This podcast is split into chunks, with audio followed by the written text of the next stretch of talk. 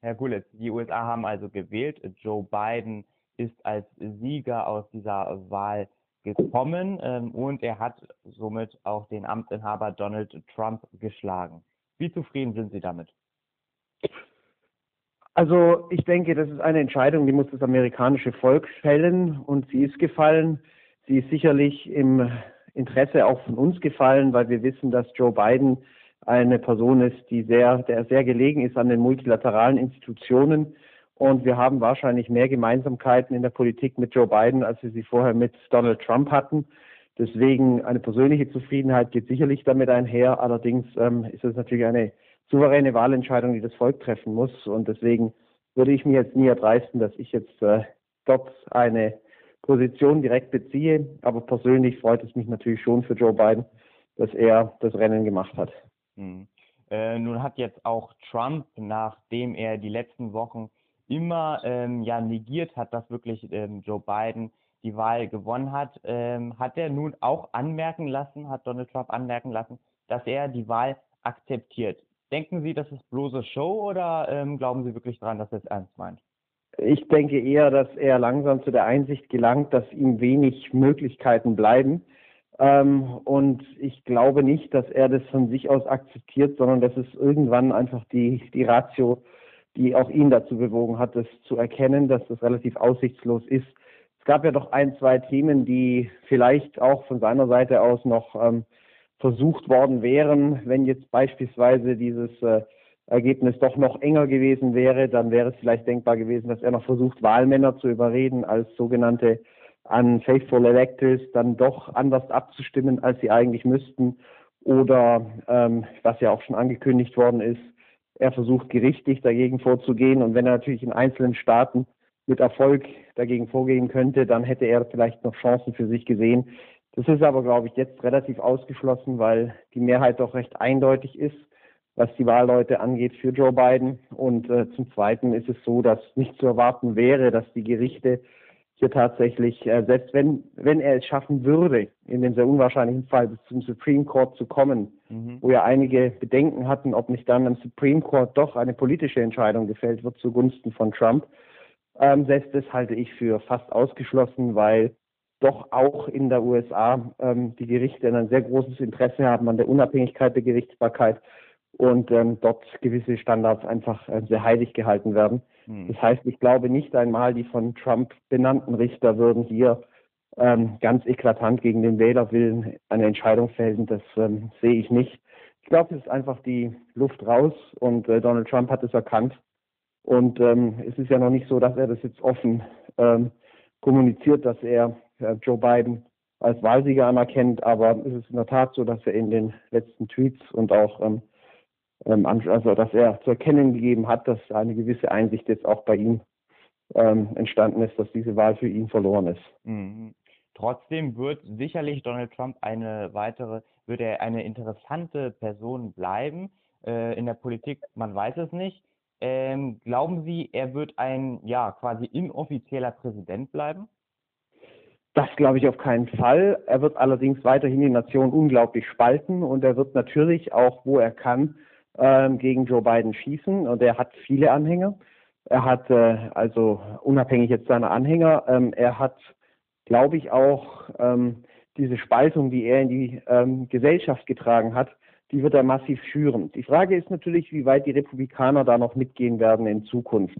Mhm. Wenn Biden dann das Amt übernommen hat im Januar, vor allem denke ich, wenn in äh, Georgia jetzt auch die so noch zu besetzenden Senatorenposten gewählt worden sind, dann frage ich mich schon, ob die Republikaner dann auch sich nach wie vor hinter ähm, Trump und vor allem Trumps Rhetorik und anderes stellen. Ich kann mir gut vorstellen, was ja jetzt schon der Fall ist, dass viele dann ähm, diese Form der Politik auch ähm, oder, oder auch Trump verlassen. Und das würde dazu führen, dass auch in der Anhängerschaft, dass auch diese schmilzt. Und ähm, ich glaube nicht, dass Trump ein Ersatzpräsident ist oder es schaffen kann, ähm, weil er keine Machtinstrumente hat, hier ähm, ernsthaft ähm, ja, also er wird versuchen, Schaden zu stiften, indem er auf, aufwiegeln wird gegen äh, Biden. Das mhm. denke ich schon, aber ich weiß nicht, wie erfolgreich er damit äh, am Ende sein wird, weil ich glaube, das kommt natürlich auch auf Kamala Harris und Joe Biden an, mhm. wie sie die Personalbesetzungen durchführen, welche Entscheidungen sie ganz zu Anfang ihrer Amtsperiode dann treffen werden. Und dann wird sich auch entscheiden, ob es überhaupt ähm, Trump noch gelingen kann, den großen Spaltpilz dort weiter reinzutreiben. Mhm. Und dass er dann 2024 nochmal kandidiert, das glauben Sie auch nicht? Nee, das glaube ich nicht. Er hat es zwar angekündigt, also aber ich, ich, ich sehe das nicht. Ah, es ist in vier Jahren Zeit. Ich weiß nicht, ob die Republikaner zu dem Zeitpunkt überhaupt gewillt wären, ihn dann nochmal in der Form ähm, auch ähm, oder ob er die Möglichkeiten hätte, da nochmal in der Form anzutreten. Mhm. Ähm, natürlich wird er bis dahin sehr bekannt bleiben. Er wird seine Anhänger auch haben.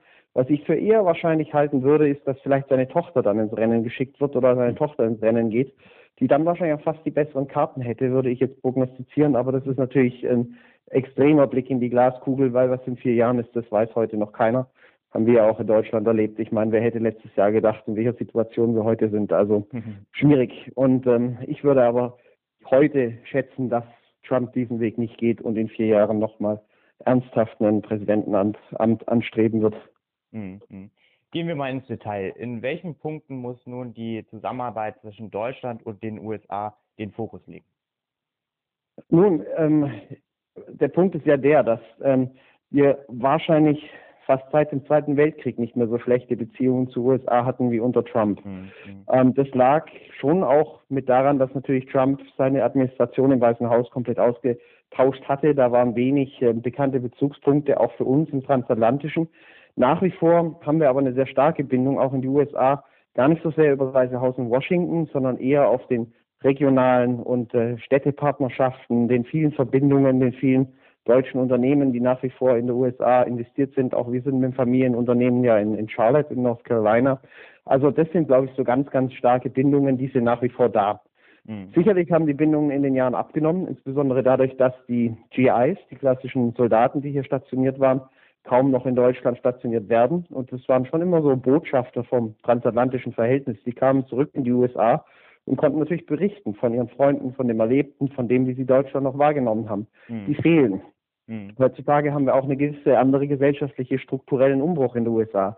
Also während beispielsweise Hispanics und Latinos auch ähm, eine ganz andere politische Kraft heute darstellen als noch vor ja, 20 Jahren oder 30 Jahren, die gar nicht mehr so den Bezug jetzt zu Europa direkt haben oder auch zu uns in Deutschland. Das sind natürlich schon Punkte, die werden das transatlantische Verhältnis etwas schwieriger machen in der Zukunft.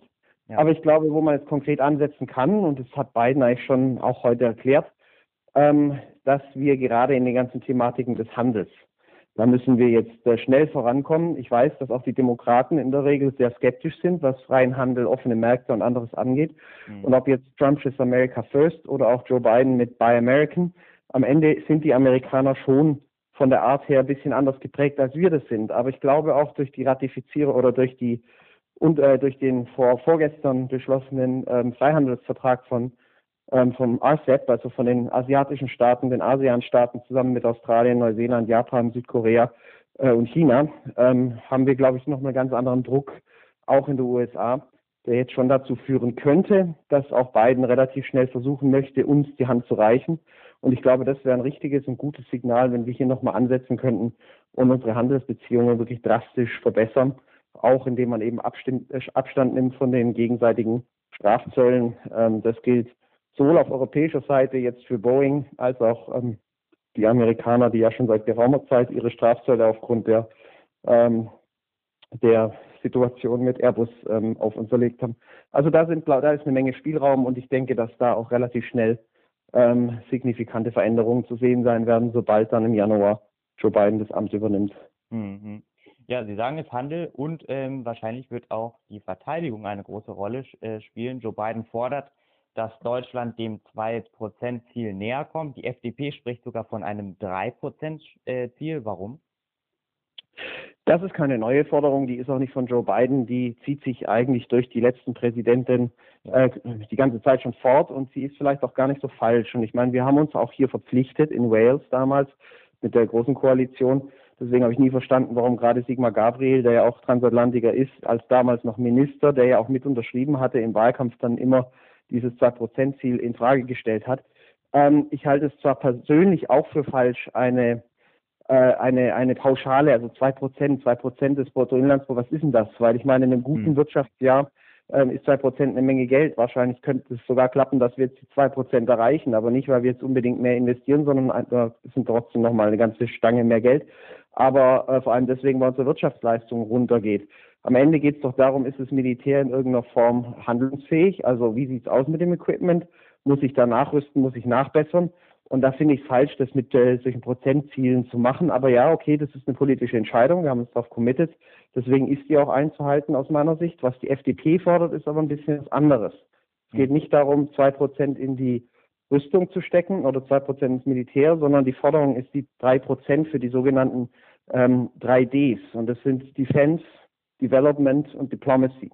Weil die FDP sagt hier, es ist nicht möglich, das eine alleine zu sehen, sondern Militär und damit auch Verteidigungspolitik muss immer gesehen werden im Kontext mhm. mit einem Aufbau, Wiederaufbau, Development, Entwicklungshilfe, solche Themen, genauso wie Diplomatie.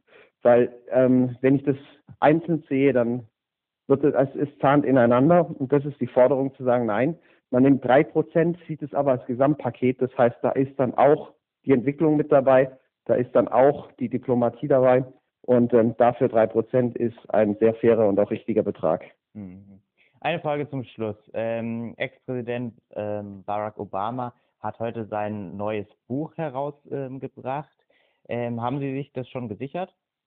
Das habe ich mir noch nicht gesichert. Ich muss dazu sagen, seit meinem Studium bin ich eher lesfaul geworden. Ähm, mhm.